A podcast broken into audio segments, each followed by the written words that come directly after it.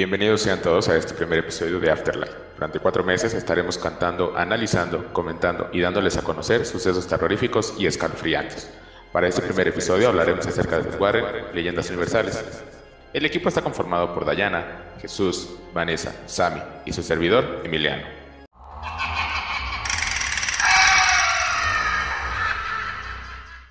¿Qué me puedes contar acerca de esto, Day? Pues mira, estos temas, pero son interesantes. Pero yo te voy a, les voy a contar un caso que es real.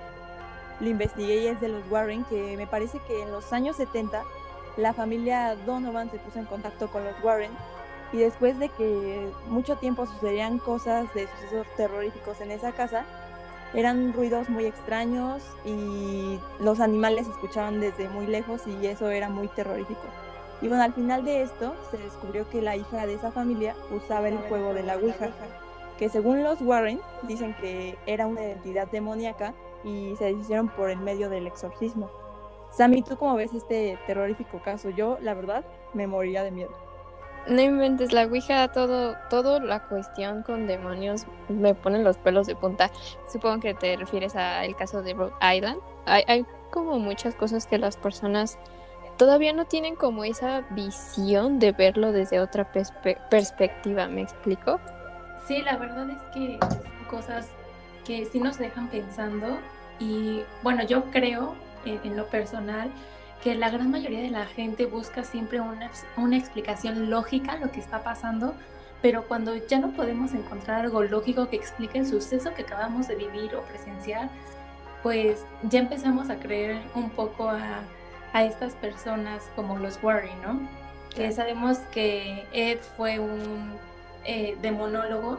De hecho, yo no sabía que se estudiaban en los demonios, pero wow, qué, qué intimidante es esa carrera. Y Lorraine, su esposa, era clarividente y medium. Entonces, no sé, pero yo sí voy más a la parte de que ellos eran eh, personas que sí usaban sus casos para externar al mundo que sí existe una parte maligna en el mundo.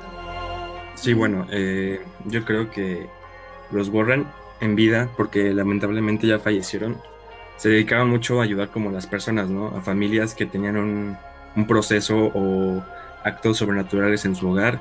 Y yo creo que es, fue muy cool de su parte el poder ayudarlos, ¿no? Pero imagínense el regresar o con cosas demoníacas y todo eso, ha de ser muy feo no, debieron haber vivido tranquilos, a lo mejor debieron haber tenido muchas pesadillas, ver muchas sombras por su hogar. Y sí, yo creo que es un trabajo muy feo porque aunque mucha gente no cree en Dios, ni en el diablo, ni en todo eso, eh, yo creo que las experiencias y los datos ahí están y realmente yo no me sentiría cómodo con un trabajo así para nada, ¿no?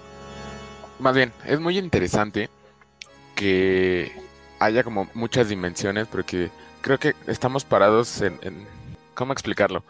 En una dimensión y, creo que hay cosas que no podemos ver, ¿no? Eh, que podemos sentir, pero no podemos ver. Y es bien interesante. Eh, y, claro, porque hay fenómenos que las leyes físicas no nos permiten explicar, lo cual nos puede suponer un auténtico misterio que además de frustrante nos puede resultar pues, todavía más interesante. Porque pues esto, la idea de los espíritus, fantasmas eh, o encarnaciones pues son solo unos cuantos ejemplos de, de, la búsqueda del ser humano, de aquello que no ve ni puede percibir físicamente. Los dejamos con la siguiente canción.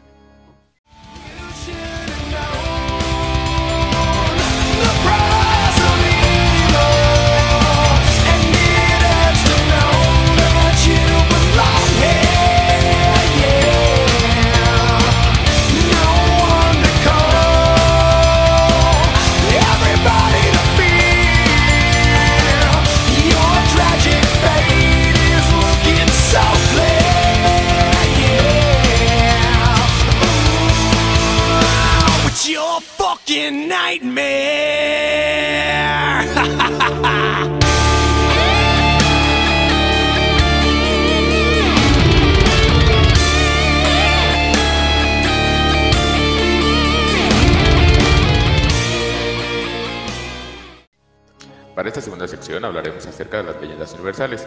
Sami. Ok, excelente. Primero que nada empezaremos con la leyenda de Kuchisake Onna, lo que significa la mujer con la boca cortada, es una leyenda japonesa. Esta leyenda inició cuando una preciosa mujer se casó con un samurái.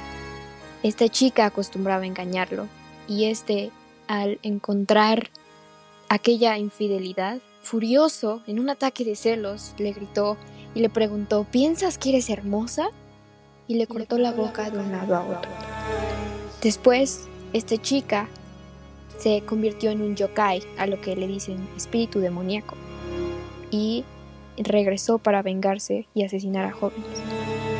Se dice que esta chica suele caminar por las noches oscuras y tenebrosas. Cuando se encuentra con un joven le pregunta, ¿soy hermosa?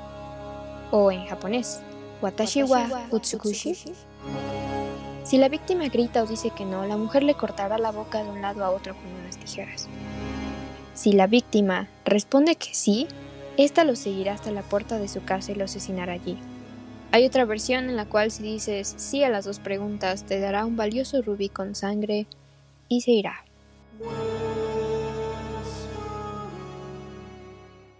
Bueno, creo que hay leyendas interesantes que se han ido contando como de generación en generación, que puede que sean reales y las crean en la carretera, que es cuando la mujer hace la parada a los coches en una carretera, un coche se detiene y lo cual en la vida real pues obviamente no pasaría, ¿no?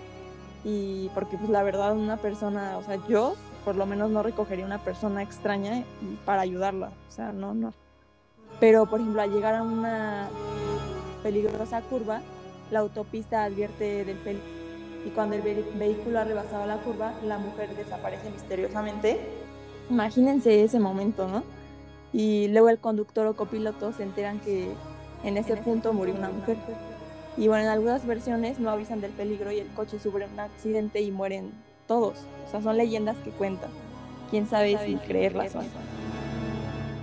Bueno, yo les contaré acerca de las arpías, que es un símbolo del mal. De bondadosas divinidades aladas que salvaban almas del infierno, estas criaturas, mitad mujeres, mitad aves, pasaron a ser monstruos de gran poder destructivo.